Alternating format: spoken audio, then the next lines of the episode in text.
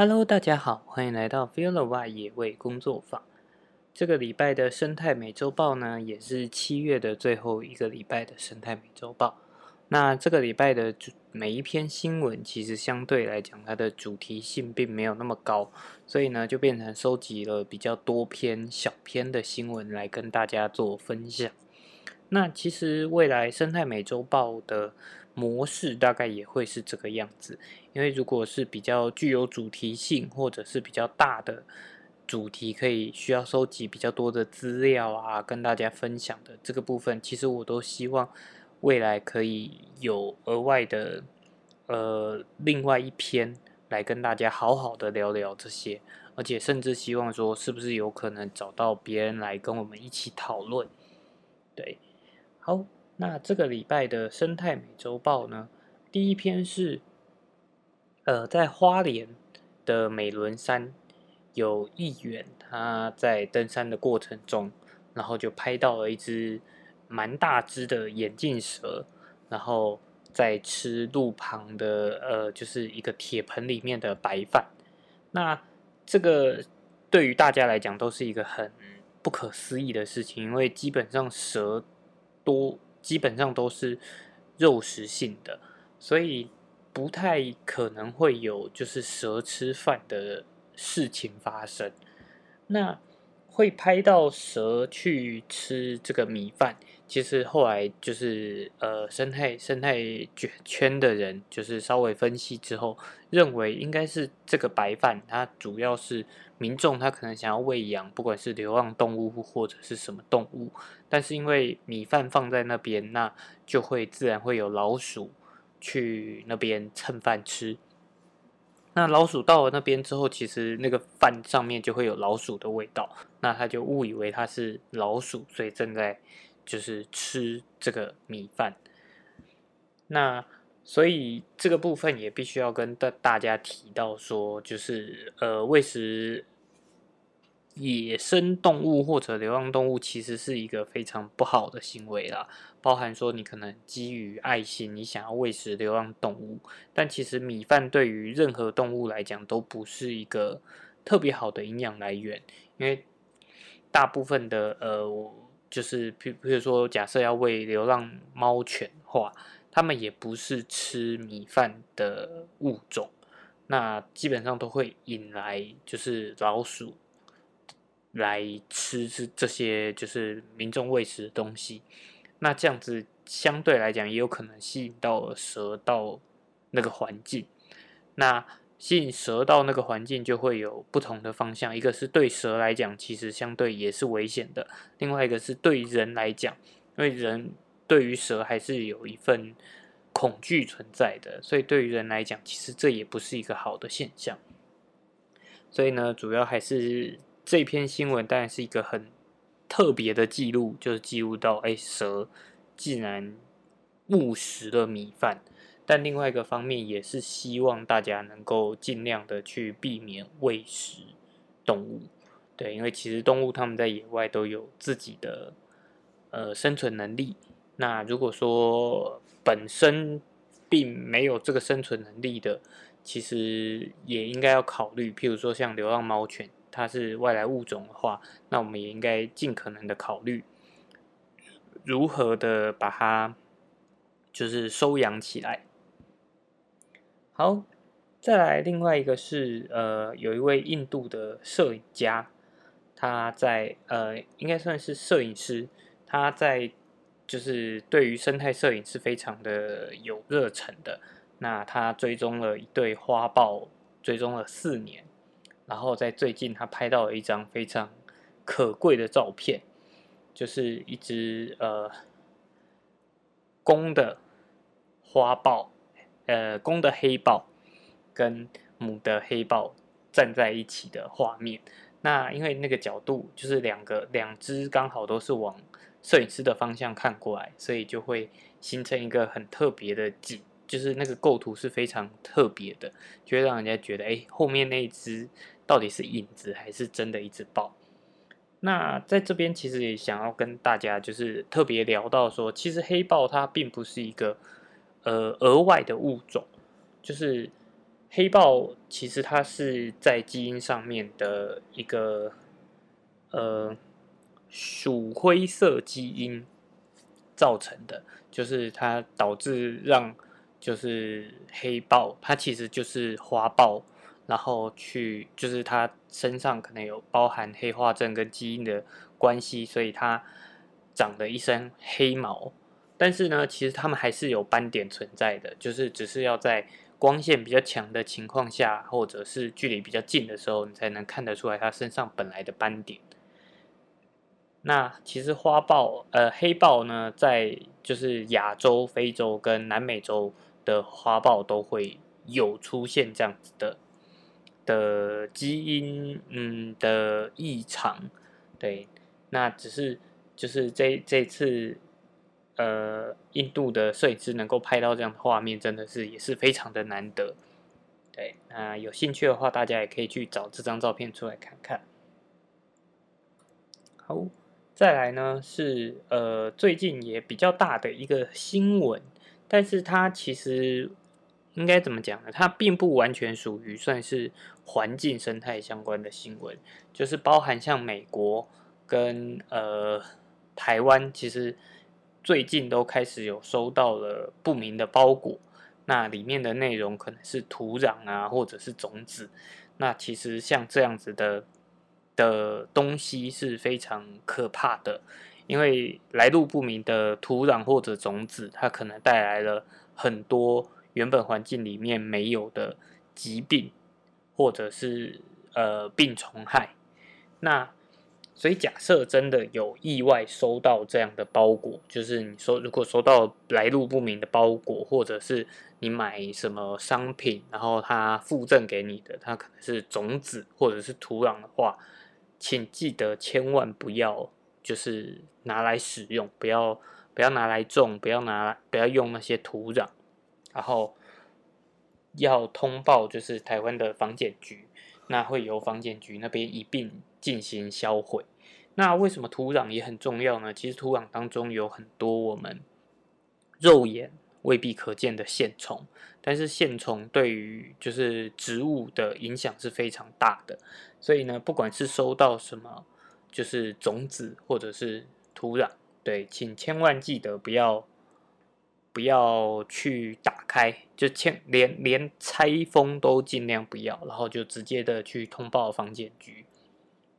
但这部分我相信应该不会到很多人收到啊，但还是要请大家特别的注意到这个新闻，因为有时候有些人可能不知道，然后就想说，哎，没关系，就拆开来，结果它可能造成的影响会非常的大。好，再来是台东部分的新闻，台东部分最近就是台东县政府的水保局被被骂了。就是因为有，呃，有学生他到台东海端桥下的河道，就是台东海端桥下的河道整治工程，在年终的时候完工了，但是它整体的呃工程方式是采用非常对生态不友善的三面光的工法。那主要三面光的意思呢，就是它两侧的边坡跟底部通通都用水泥把它。封起来，所以就会变成了我们所谓的三面光。那其实三面光，三面光的工程对于环境是非常不好的。第一个是，呃，如果有动物它意外的掉到了这个河道里面，其实因为两侧都是呃水泥的墙，而且通常那个坡度都会非常的陡，所以动物基本上它是很难。很难逃出这个环境的。那再来，当底部变成了也是水泥化的情况呢？它其实鱼类也很难再利用这样的环境，因为它的水水流的速度会非常的快。那河川整治其实就是呃台东的这个案例，它其实被民众呃踢爆，也不能算踢爆，就是呃铺露了这个消息之后，其实屏东。的水保局，他们有呃比较积极的找了这些人来做讨论，就希望能够改善这样的问题。那只是就也会被骂说，哎，为什么为什么不是事前在设计的时候，工程设计的时候就开放，呃，去询问更多人的意见，而是要等工程完全完成之后，然后现在才又要花钱去改变设计。那其实河川整治这个部分也是一个蛮大的生态议题啊，主要就是因为很多小的溪流，那都被改成了所谓的我刚讲的三面光或者是两面光，就是两侧的边坡改用混凝土。那用混凝土的好处是相对来讲它比较稳固，可是对于环境来讲就是一个非常不友善的方式。当然也有所谓的呃生态工法在。但是，呃，应该是说，目前所谓的生态工法跟对环境友善，其实都还是有有一小段差距的。那而且，我觉得更多应该要考量的是河这些河川的整治的必要性。当然，有一些河川它就是确实会在下大雨的时候造成了下游地方。淹水什么的，那这可能就是必须要真的要着手去改变，因为会影响到下游的民众。但是有很多的溪流，它可能并不是影响，并不是那么严重。那其实河流跟人之间的关系也是从很久以前就一直存在着，就是其实河呃，包含像我们对河流的最。最直接的想法就是去做所谓的截弯取直，但截弯取直就会像我刚刚所讲的，其实它会造成了一个流速过快。那对于对于环境来讲，它未必是好的。那再来，其实河川的自然发展形态就是它会有某一侧堆积，某一侧被切割，然后河流会慢慢的变得更加弯曲，弯曲之后再因为洪水造成一次的取直。那这其实是自然的掩替，但是，嗯，因为现在人类利用的环境非常的多，所以其实我们并没有办法预留那个空间让河流去做所谓的自然掩替。那怎么样在人跟河流之间，就是环，应该是说不应该用河，应该用环境跟人之间取得一个更好的平衡点，其实是需要更多更多的努力。那只是就是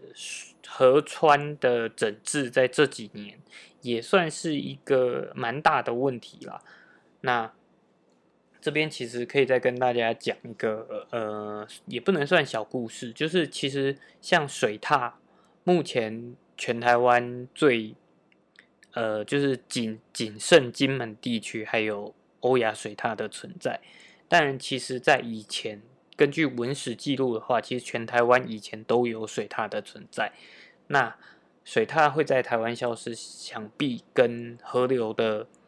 整治什么或多或少也都会有一一些影响存在，因为毕竟那是他们的栖息环境。甚至像台北的基隆河，都可以看到，呃，文史资料甚至有显示说，台北的基隆河以前也是有水獭出没的，所以。呃，环境真的需要我们极力的去维护，不然很多东西可能消失了，就再也找不回来了。好，那再来又要提到一个，很之前几周一直提到的光电的议题。那这个新闻呢，主要是讲说，在之前小编其实有提到过，说，呃，光电的架设呢，其实未必一定要选择农地来进行。光电的光电板的架设，那那时候就有提到一个，就是呃国道的服务区，就是各各个休息站。那这个部分其实就是他们一直有高工局一直有在招标，但是最近的新闻就是最呃已经是第八度又流标了。那流标的原因其实呃就是很多厂商就是讲说啊，因为很多的条款是他们没有办法呃接受的，包含成本可能会造成成本的不断的提高。那像是因为呃这种休息站它会有游览车啊，或者是工程车的进出，所以它在高度架设上面就必须要拉到至少一点五公尺以上。那这样在成本上面就会相对提高。那因为就是还有其他的一些因素啦。但是，就是在小编看起来会觉得说，即便它成本会提高，相对来讲，就是它提高的是经济上的成本，但是它对于环境的成本相对来讲是低很多的。那如果光电厂商都只针对与他们看到的经济成本去做考量的话，其实对于环境生态的影响真的会非常的大。所以也希望就是。当然啊，我们如果一直希望说政府能够再去提出更多的利多来去优惠，让民呃让厂商去愿意投资，可能对于政府来讲也是一笔很大的开销存在。但是至少应该说，至少目前农委会他们已经很努力的要让农地变更成为光电厂。的这个部分去把条件加加重了，就是相对来讲，可能他们本来没有看到的环境生态成本，也要加诸到他们如果要去施作，必须付出更多的时间成本啊，或者是或者是其他成本，来让他们就是嗯去考量到环境成本这个部分啊，那也希望。高工局的这个国道服务区的光电案能够尽快的由厂商去招标，因为真的对于光电来讲，光电真的不是不好，它是一个非常需要积极去推动的部分。但是选址的部分，真的我们未必还有那么多的农地可以损失，而且损失的农地不单单只是当。那一块环境会有所影响，造成七地的整个破碎化，这些也都是问题的存在。好，那再来是呃，这个也算是国际上的新闻，但我相信台湾一定也有这个这个问题发生，就是因为新冠肺炎的关系，所以各地就是大家都很积极的。呃，要戴口罩啊什么的，但是也因为口罩的使用量大增，就导致口罩在户外所造成的热症也增加了不少。那在英国呢，就有就是有最近被发现说有海鸥，它被口罩的那个套耳朵的绳子捆绑住，然后就没有办法正常的活动。那最后也是需要由动保团体他们去去解救它。那除了海鸥以外呢，一样也有就是幼年的呃鹰，他也被就是废弃的口罩缠住脚。那这些都是如果有被看到，他都还有被救回的机会。但是如果如果是在更野外的状况，就是或者是他被缠住，然后他跑到了比较人烟罕至的地方的话，其实这些是我们没有办法救到的。那我们为了保护我们自己的健康而造成环境的问题，其实也是非常不好的。所以最主要呢，这个部分并不是说啊，所以我们不要用口罩，而是在用口罩的同时，同时也要处理好自己的垃圾问题。因为讲实在话，它其实并不只是口罩。你在户呃野外扔的所有垃圾都有可能造成问题，包含像是呃罐头的铁铝罐，也会造成野生动物它可能为了要吃里面剩下来的食物残渣，而导致头卡在里面，甚至死亡都有这种案例发生。所以真的要做好呃垃圾的回收，在不管是在哪里，不管是在野外还是。住家附近其实真的都不要乱丢垃圾，然后垃圾做好分类，尽可能的去做到回收。好，再来最后一则新闻，其实我印象中应该是上礼拜也有去提到的，就是呃关于猕猴猕猴被饲养的问题。那其实到今年高雄市已经传出了七七件的饲养通报，那。这个部分其实就是大家一个呃，我不知道应该算是建立欣喜的心态吧，就会觉得啊，好像动物很可爱，就想要养它，但实际上它仍然属于野生动物，而且动物可爱基本上都是小的时候很可爱，因为野尤其野生动物更是如此，当它长得越大，它就越有野性出现。那包含你养的呃各种动物，其实它野性出现的时候，就会变成是反而是一个问题。包含它可能有所谓的发情期，或者是它需要的空间就是那么，它原本是野生动物，所以它需要的空间非常的大的时候，你把它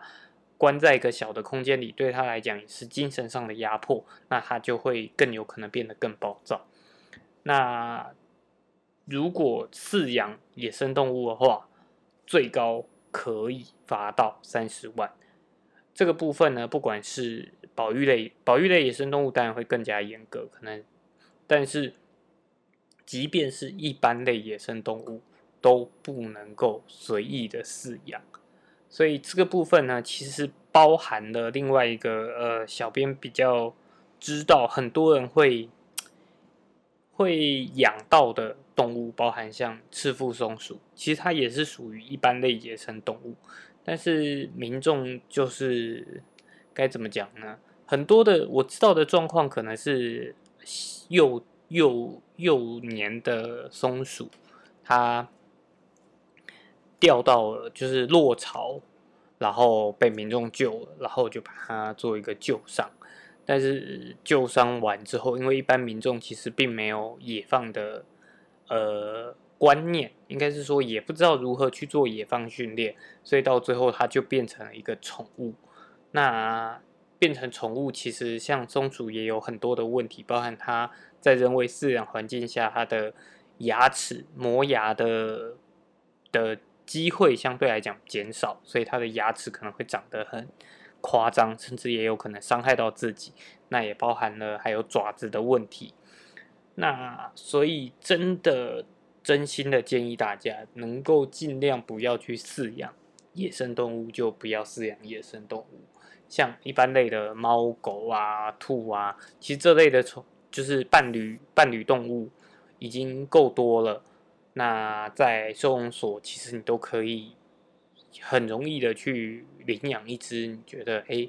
跟你投缘的动物，所以真的没有必要再去饲养其他的野生动物了。